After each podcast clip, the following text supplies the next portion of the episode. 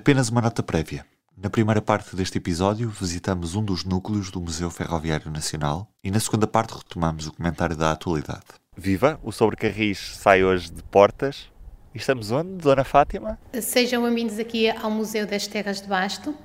O Museu das Terras de Basto está no Conselho de Cabeceiras de Basto. É constituído por três núcleos: Ferroviário de Arco do Baúlho, que é aqui.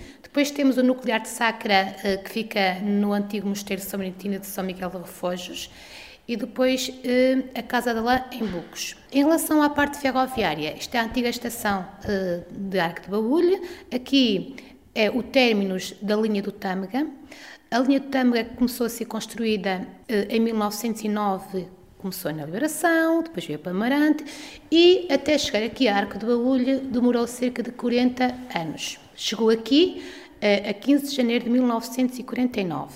E assim como levou 40 anos a ser construída, também teve uma vida de, de, cerca de 40 anos e ao fim de 40 anos encerrou a 1 de janeiro de 1990. É uma linha de via estreita. Foi quando chegou, quando conseguiu chegar aqui os caminhos de ferro, foi uma mais-valia para estas terras, para as terras de Basto, porque nos tirou um pouco do isolamento que nós tínhamos. Não havia grandes comunicações, não havia transportes, e então foi uma, uma maior facilidade tanto para uh, nos movermos entre as terras, como para, também para uh, as comunicações entre, entre todos. Daqui também um, partiram muitos militares para, para quando havia a, a guerra do ultramar, eh, daqui também partiram muitos imigrantes, porque na década de 60, por exemplo, não havia eh, empregos, é? a vida estava difícil e então daqui também saíram muitos imigrantes. E um, esta estação de Arco de Baúlho foi e é, e é muito acarinhada pelos cabeceirenses e, nomeadamente, pelos do Arco de Baúlho. A linha estava prevista chegar até Chaves, mas acabou por ficar aqui. O que é que levou a que a linha ficasse aqui e porquê é que depois acabou por encerrar em 1990? O projeto inicial, eh, a linha iria até eh, Refojos, a Cabez e uh, a linha do Corgo, assim como também para FAF, não é? Ia haver aqui uma, uma, uma ligação. No entanto, o projeto simplesmente nunca chegou a ser concluído. Não sabemos porquê, entretanto também vieram as empresas dos autocarros, não é? Que, pronto, elas próprias também queriam angariar público para o seu negócio.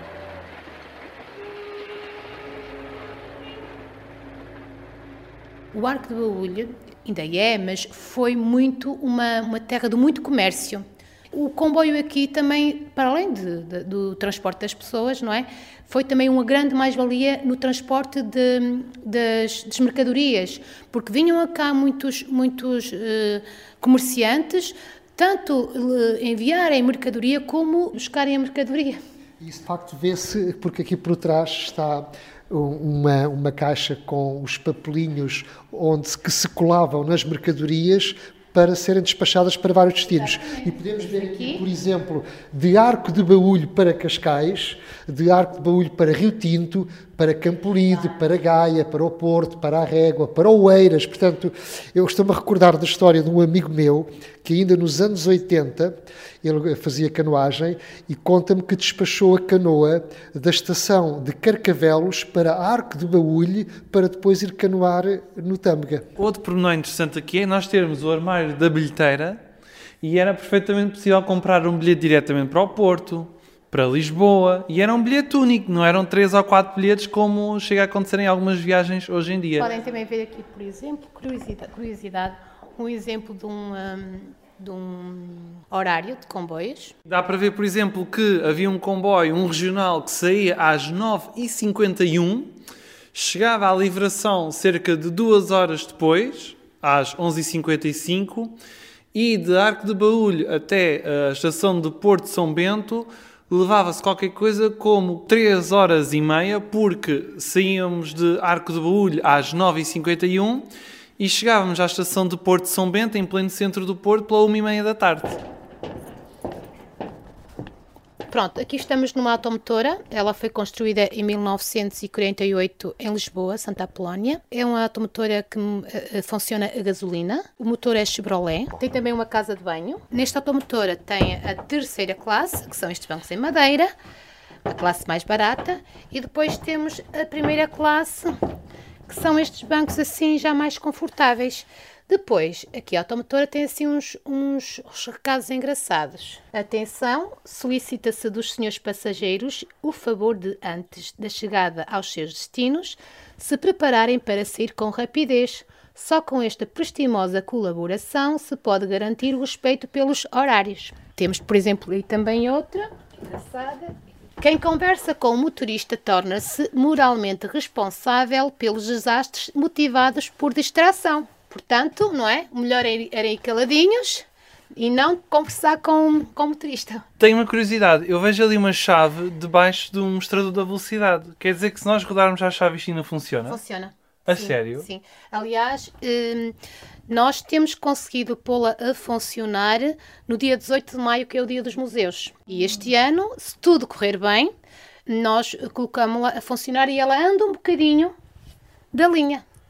E são vocês que fazem a manutenção? Uh, é um senhor, já um mecânico, uh, já com uma certa idade, que faz a manutenção a esta automotora.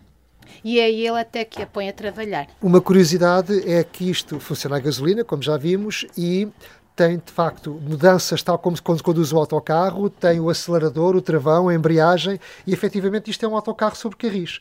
Tem 11 lugares em primeira classe que ficam junto ao maquinista, com o qual não se deve falar para não se ser moralmente responsável por eventual acidente, e depois não tem segunda classe e passa-se logo para a terceira classe onde estão os bancos de madeira. Portanto, não há aqui uma classe média. Tudo isto num veículo que é mais pequeno que o autocarro atual. Pronto, aqui temos uma locomotiva. Eh, ela foi construída em 1908 na Alemanha.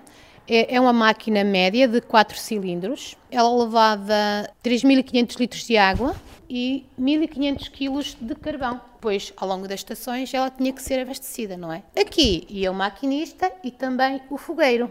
Eu recordo-me na viagem que fiz nos anos 80, uh, vi uma parte da viagem na locomotiva, aliás, acho que fiz a viagem quase toda, um, e vinha com o maquinista e o fogueiro, e recordo-me que no regresso para a livração, já era de noite, a locomotiva não tinha farol, portanto íamos em plena escuridão, e eu perguntei ao maquinista, então, mas como é que ele sabe onde é que ele vai? Ele dizia-me, não, eu só com a trepidação e com o ruído eu sei exatamente onde é que estou.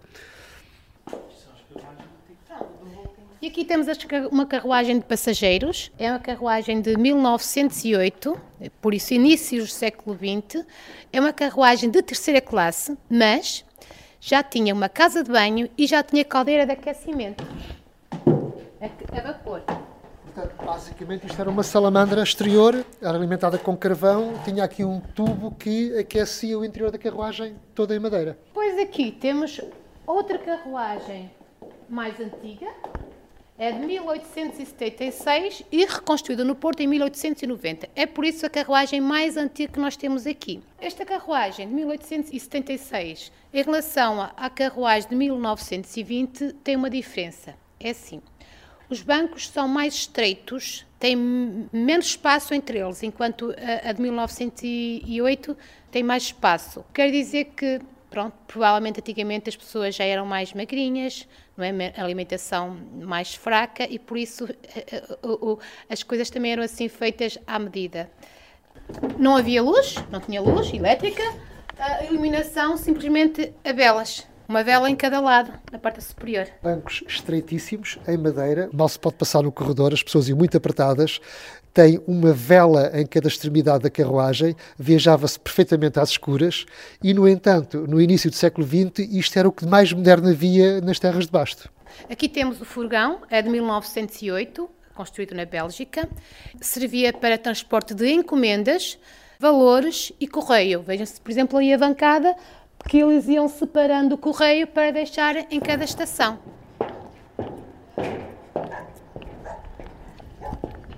Aqui era mesmo términos da linha, e então a máquina tinha que dar a volta, porque eh, não é como hoje em dia, que tem uma frente de um lado, outra do outro, não é?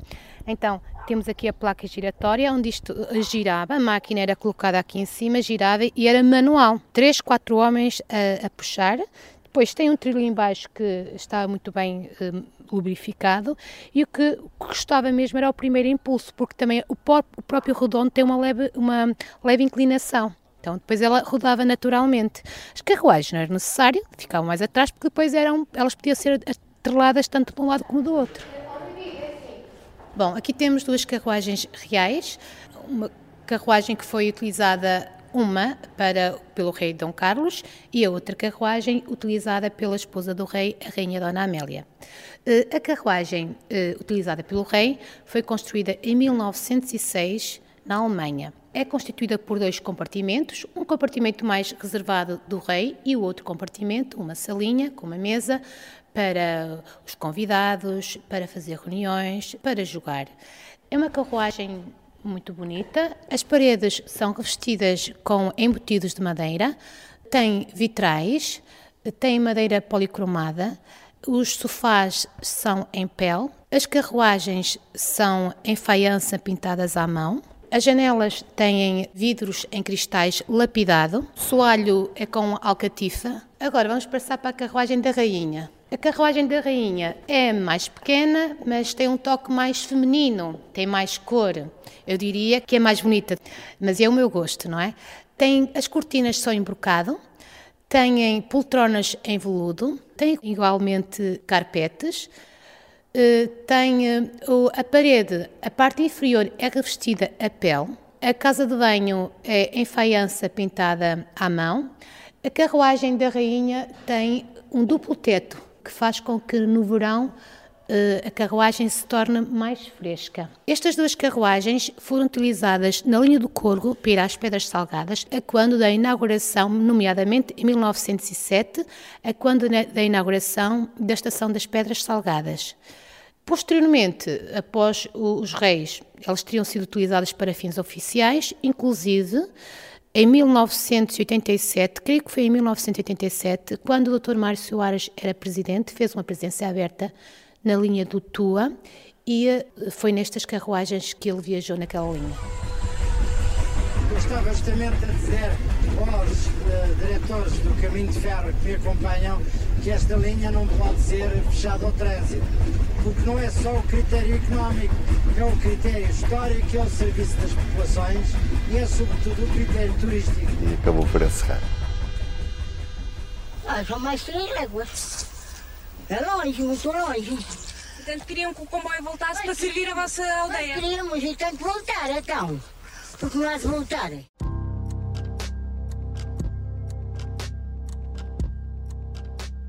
Na segunda parte deste programa, gravado em Arco do Baúlho, vamos também àquele que é o nosso segmento habitual de comentário da atualidade ferroviária com Diogo Ferreira Nunes e o Carlos Cipriano, como sempre. Sou o Ruben Martins e hoje vamos começar com um tema que não é 100% ferroviário, mas que pode vir a ser muito importante para a ferrovia. E o que é, Carlos Cipriano? É a localização do futuro Centro Hospitalar do Oeste, portanto, um novo grande hospital que vai ser construído na região do Oeste, que vai substituir três unidades hospitalares, eh, Caldas da Rainha, Peniche e Torres Vedras, e que se pretende que seja um grande hospital eh, e que deverá ficar situado a algures no Oeste, porque é assim que se chama Centro Hospitalar do Oeste. Bom, para além de uma polémica que há neste momento, uma guerra aberta entre municípios, porque são vários os conselhos que querem o hospital no seu conselho, não é? Para além desta polémica, o que eu penso que é interessante uh, relevar aqui é que o hospital é um enorme uh, polo gerador de tráfego e, portanto, há todo o interesse em que uma infraestrutura deste tipo uh, fique localizada junto à linha férrea. Uma vez que se vai construir este equipamento de raiz e uma vez que um equipamento destes tem todos os dias profissionais de saúde, médicos, enfermeiros, auxiliares, tem visitantes, tem pessoas para as consultas externas, eu diria que só quem vai para as urgências é que pode, é que vai de ambulância ou de carro e não vai de transporte público. Uma vez que isto vai ser feito de raiz, deveria ter-se em consideração a sua localização junto à linha do Oeste. E isto é, é bionívoco, ou seja, o hospital é bom para a linha do Oeste porque vai permitir gerar muito tráfego para a linha e ajudar a viabilizá-la após a modernização, Por outro lado, a linha do Oeste pode ser muito útil ao hospital para transportar os profissionais de saúde e os utentes do hospital. E quando digo que a linha do Oeste pode ser muito útil, é a linha do Oeste que há de sair da modernização. Não a atual, com automotores a diesel velhas, com horários, com comboios atrasados, mas sim aquela que sair da modernização com modernos comboios elétricos. Agora, estou um bocadinho preocupado eh, porque vejo que os municípios não estão muito bem a ver este filme ou seja, estão muito interessados é, em sacar o hospital para o seu conselho e não estão a chegar a um acordo. Neste momento, eh, depois de um estudo que a Universidade Nova de Lisboa fez de localização, entre as nove localizações estudadas, há duas que efetivamente ficam mesmo ao lado. Uma uh, na Quinta da Granja, no Bom Barral, que fica mesmo ao lado da linha, e outra nos limites entre Caldas da Rainha e Óbidos, que fica também mesmo ao lado da linha. Vamos ver, uh, o Ministro da Saúde, que é um defensor da ferrovia, recordo que Manuel Pissarro foi o nosso entrevistado do Sobre Carris em Estrasburgo, quando era eurodeputado, e mostrou-se um grande defensor da ferrovia. Esperemos, portanto, que esse critério uh, este, seja tido em conta. Colocar um hospital junto a uma linha de comboio pode ser também uma forma de as famílias pouparem muito dinheiro para ir a uma consulta, para visitar o familiar. Porque o SNS pode ser tendencialmente gratuito, mas há vários hospitais do país que estão longe de tudo, só têm parques de estacionamento pago e uma pessoa que vá uma hora, uma hora e meia, paga pelo menos 2, 3, 4 euros de cada vez que vai lá. Portanto, não fica gratuito. Enquanto se um hospital ficar perto de uma linha de comboio, por exemplo, pode não pagar eh, nada porque esta viagem pode estar incluída num passo de transportes. Portanto, é uma forma também de democratizar, de tornar mais acessível a ida ao hospital. Há aqui um, um ponto positivo que eu gostaria de sublinhar, que é o tanto uh, houve um deputado do PS, o José Carlos Barbosa, e um deputado do PSD, Hugo Oliveira, que escreveram um no Público e o outro no Expresso, artigos de opinião em que defendem efetivamente a localização do hospital junto à via férrea. Diogo, entretanto, a linha de Cascais está já em obras de modernização e estão comboios para chegar também a esta linha de, de Cascais, vindas do, do novo concurso da CP, mas há um problema, é que as plataformas não têm todas a mesma altura. A IP vai uniformizar o tamanho das plataformas ou isso não está contemplado? Para já não está contemplado e falávamos há pouco em acessibilidade, em tornar o transporte mais, uh, de mais fácil para as pessoas, não só em termos financeiros, mas no caso também em termos de, de acessibilidade. E o que acontece é, no concurso dos 117 9 comboios, quando olhamos para as 62 automotores que vão para o serviço suburbano, o caderno de encargos prevê que haja uma subsérie de 34 composições que vão para a linha de Cascais que hum, tem um pequeno problema. É que as estações da linha de Cascais, neste momento, têm qualquer coisa como cerca de 1,10 metros de altura quando o padrão da rede nesta região, nos comboios suburbanos do Porto e de Lisboa, é de 0,9, ou seja, de 90 centímetros. E o que é que acontece? A CP pretende que os concorrentes do, deste concurso, não é, do qual neste momento já só sobram a CAF, o consórcio Alstom uh, DST e uh, a Stadler, propõem que os concorrentes façam comboios otimizados para a altura dos tais 90 centímetros, não é? Mas se a altura for mais baixa, eh, é preciso pôr um degrau. E depois, além de, do, da altura que é acima dos padrões, não é? Os comboios que forem parar à linha de Cascais têm que ser mais estreitos para não poderem tocar na plataforma. E porquê é que isto acontece? Porque não está previsto para já da parte da IP que o gabarito não é da, das plataformas, das estações, não é? Seja uniforme com a restante rede. E o Carlos, há coisa de dois anos, mais de dois anos, escreveu um artigo precisamente a chamar a atenção para isso, que foi quando a CP fez um ensaio com os comboios suburbanos do Porto, o comboio chegou à estação de hum, São João de Estoril e ficou a 4 cm de bater na plataforma e o teste já nem continuou. E então a CP, no caderno de encargos, teve de definir que esta subsérie teria que ser mais estreita porque senão não podia ir à linha de Cascais. O problema é que está previsto daqui a alguns anos, quando houver a ligação entre Alcântara Terra e Alcântara Mar, a ideia é que um comboio, por exemplo, possa ir do Oriente até, uh, até Oeiras, até ao Estoril, se for preciso, e uh, acontece que o comboio fica um bocadinho mais longe da plataforma na estação do Oriente para poder chegar a Oeiras ou ao Estoril. portanto, simplisticamente, das duas, uma, ou altera-se o material circulante ou alteram-se as plataformas. Ganha quem tem mais poder. A 26 e 27 de janeiro realizou-se em Évora um congresso sobre mobilidade e transporte ferroviário, já com muito em vista aquela que é a linha que está em construção entre Évora e o CAI, a fronteira de, de, de Badajoz, com a Carlos Cipriano, com a IP a anunciar um negócio com a Repsol para garantir também uma boa utilização desta linha para transporte de mercadorias por parte desta empresa no, localizada em Sines. A IP compromete-se a reativar um ramal que está agora abandonado e que vai servir a fábrica de, de poliotileno linear e polipropileno da Repsol eh, e, uma vez reativado este ramal, vai viabilizar a realização de qualquer coisa como pelo menos 500 comboios por ano entre Sines eh, e Badajoz para transporte deste material.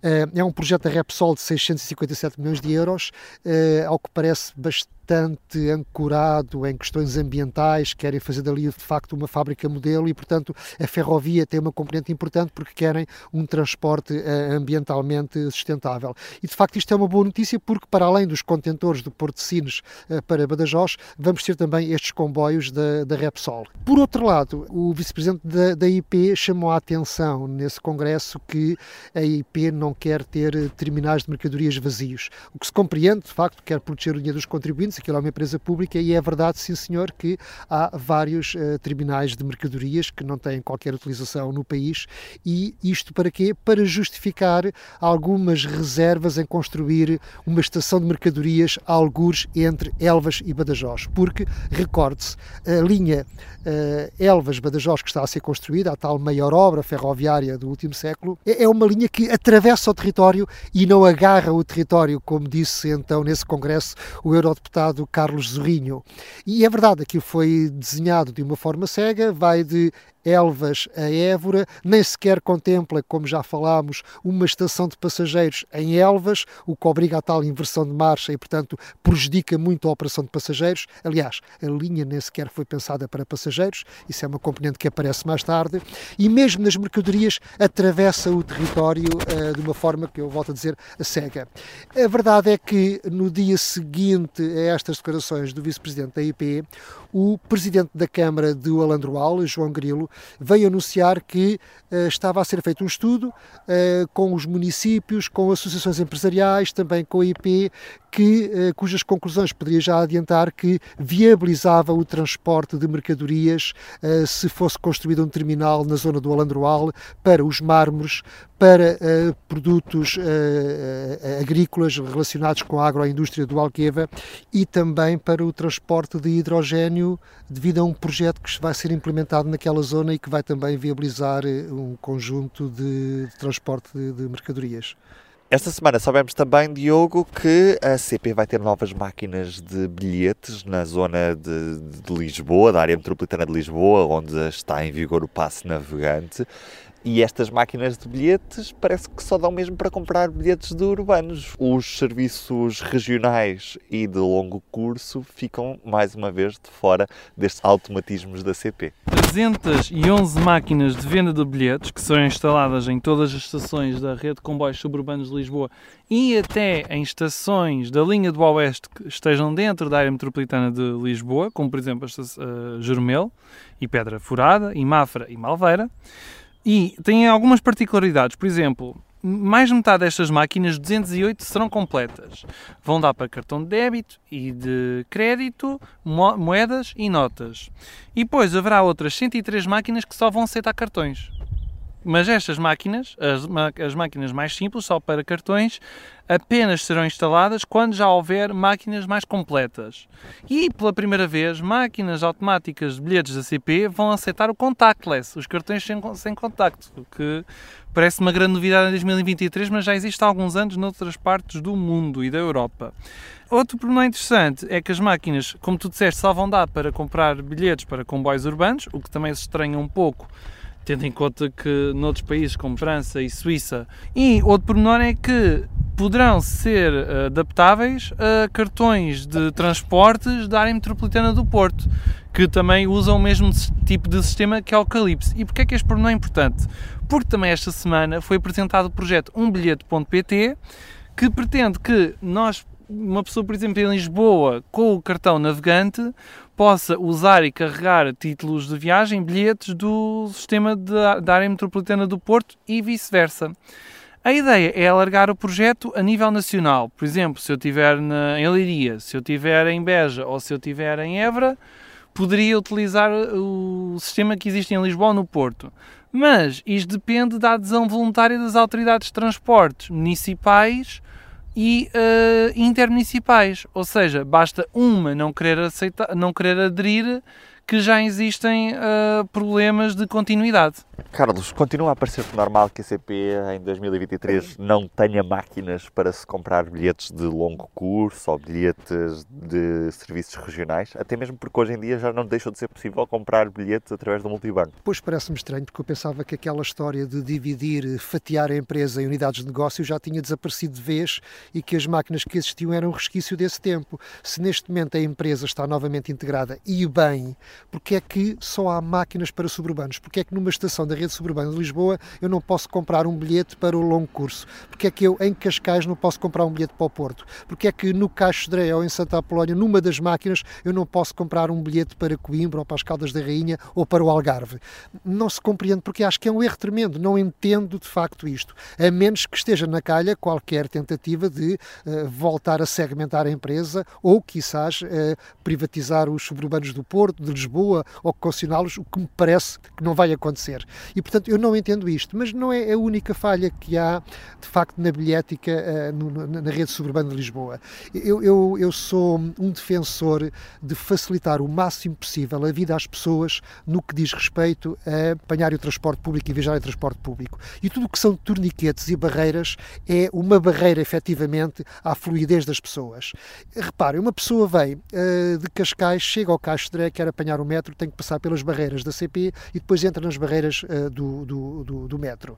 Eu penso que deveria-se voltar à velha prática das estações abertas, haver revisores, haver brigadas de fiscalização para ver que, para de facto combater a fraude, porque não há garantia praticamente nenhuma de que através das barreiras isso não aconteça. Nós sabemos e nós vemos, basta estar uns minutos uh, junto aos torniquetes para ver as pessoas que saltam para não pagar ou, e por, atrás, ou que vão atrás umas das outras. E portanto isso não funciona e serve para gastar dinheiro, em minha opinião, com contratos de manutenção com empresas de, que têm de facto é, esses serviços de, de barreiras. Eu, para mim, para facilitar a vida, se queremos que as pessoas utilizem os transportes públicos, é acabar com essas barreiras e acabar com essas barreiras físicas.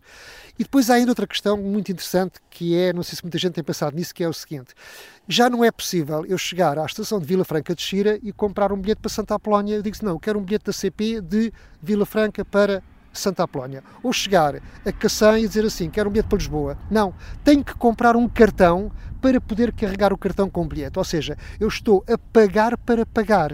Ou seja, eu estou a pagar um título de transporte que é um serviço que eu estou a comprar, é uma viagem do ponto A ao ponto B, mas também vou ter que pagar o bilhete físico no qual eh, essa viagem eh, vai ser registada para pagar. Ou seja, estou a pagar para pagar. É uma história um bocadinho parecida com o comissionamento bancário, ou seja, temos o dinheiro no banco e temos que pagar, sabe-se lá porquê, para despesas de manutenção. É como se eu, entretanto, eh, se agora quisesse replicar isso para a rodoviária, por exemplo, eu, se quiser comprar um bilhete na bilheteira para uma viagem de autocarro, eu pagar 10 euros pela viagem e mais 50 cêntimos pelo papelinho que constitui o título de transporte. E, portanto, aqueles 50 cêntimos que nós pagamos pelo cartão, eu penso que são desnecessários uh, e deveria uh, ser pensada toda uma nova bilhética para a área metropolitana de Lisboa e do Porto que facilitasse mais a vida às pessoas, ou seja, acabar com as barreiras físicas e acabar com o pagar para pagar.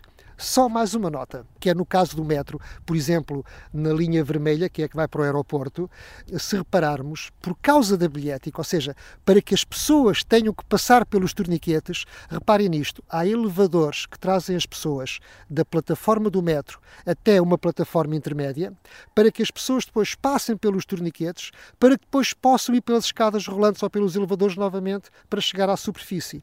Quem vem numa cadeira de rodas, quem vem carregado, quem vem com carrinhos de bebê, tem que apanhar dois elevadores. Repare-se no que é duplicar elevadores e máquinas de elevadores numa estação de metro. Em vez de se fazer um único elevador que traga as pessoas da plataforma para a superfície, não. Duplica-se infraestrutura que é cara, que tem manutenção cara. Para quê? Só para passar pelos torniquetes. Ou seja, está tudo concebido para se gastar dinheiro inutilmente e para dificultar a vida às pessoas em nome de um combate à fraude que, na minha opinião, não é eficaz. Sim, que ainda por cima, este cartão dos 50 cêntimos tem o pormenor sádico, na outra palavra, de só durar um ano e depois, se o cartão ficar com algum dinheiro de parte, é toda uma complicação para se transferir o dinheiro de um cartão para o outro. Porque a pessoa tenta ir a uma bilheteira, por exemplo, no Oriente ou em Santa Apolónia, e há muitos funcionários, e isto não é mentira, que fazem questão de não ajudar os passageiros e dizem não, não dá. E depois obrigam as pessoas a guardar comprovativos. Epá, é muito complicado. E porquê? Qual é a necessidade? Parece aquela pequena teoria dos pequenos poderes que é a pessoa tem esta função de complicar a vida. E o que é que faz? Faz questão de complicar mesmo a vida à pessoa. E quem é que perde? Perde, perde a pessoa porque em vez de usar o transporte público, se for preciso, vai chamar um Uber ou, ou vai chamar outro carro ou táxi e, e, é dinheiro que se perde, é tempo que se perde, é paciência que se perde. E Carlos Cipriano, para terminar, o acidente de Soro voltou a ser notícia por estes dias. Sim, porque a IP apresentou uma queixa-crime contra um engenheiro ferroviário, Luís Cabral da Silva, que no dia do acidente de Soro fez comentários que a empresa considera que são ofensivas e lesivas da sua honra enquanto empresa. E o que é que aconteceu? Aconteceu que este senhor, um ferroviário reformado, que trabalhou na Comentou eh, praticamente em cima do acidente, com as poucas imagens que havia ainda na altura e poucas horas depois do acidente, eh, fez uma série de comentários que a empresa considera lesivas e que, efetivamente, do ponto de vista factual, eh, nem sequer se pode dizer que o senhor acertou ao lado. Não, ele errou completamente, disse efetivamente alguns disparates, é um facto. Porquê? Porque partiu do princípio que o, o veículo de conservação da catenária estava eh, na via a reparar a catenária, disse que alguém o mandou para lá, que a empresa foi irresponsável, que a empresa foi criminosa e que o alfa pendular que não devia ter acontecido porque não deveria lá estar a Dresina em plena via. Quando nós sabemos, poucas horas depois, viemos a saber todos que efetivamente o que aconteceu não foi nada disso. O veículo não estava lá, estava numa linha de resguardo, houve uma percepção errada do sinal verde e os, os dois tripulantes avançaram e aconteceu o acidente. Ora, a IP então meteu este quadro, este quadro uh, em tribunal. Neste momento ele depois pediu uh, a abertura de instrução do processo e o Ministério Público considera que os factos denunciados pela IP são suscetíveis de integrar, além do mais, a prática de um crime de ofensa a pessoa coletiva, organismo ou serviço. E, portanto, mandou avançar com, com, com a instrução.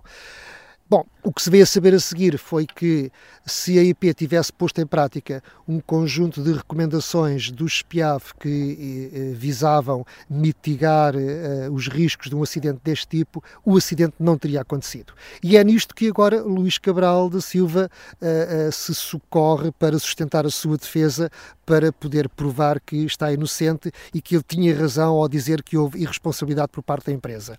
Enfim, o juiz decidirá poderá estar aqui em causa um, um, equilíbrio entre valores, entre a liberdade de expressão ou não e a ofensa e ter errado, de facto, eh, na análise que fez ao acidente. Agora, o que me parece é que este gasto de recursos por parte da IP, que aqui se arma um bocadinho em virgem ofendida por aquelas declarações, através de advogados, juízes, etc., é capaz de ser, de facto, um, uma mensagem, ter aqui um sinal a dizer que quem se mete com a IP leva. Será certamente um julgamento muito interessante de acompanhar nos próximos tempos. A partir do Arco do Baúlho nos despedimos por hoje. Eu sou o Ruben Martins, Carlos Cipriano e Diogo Ferreira Nunes. Estamos cá como sempre. Pode escrever-nos através de comboios.sobrecarris.pt. Até ao próximo episódio. O público fica no ouvido.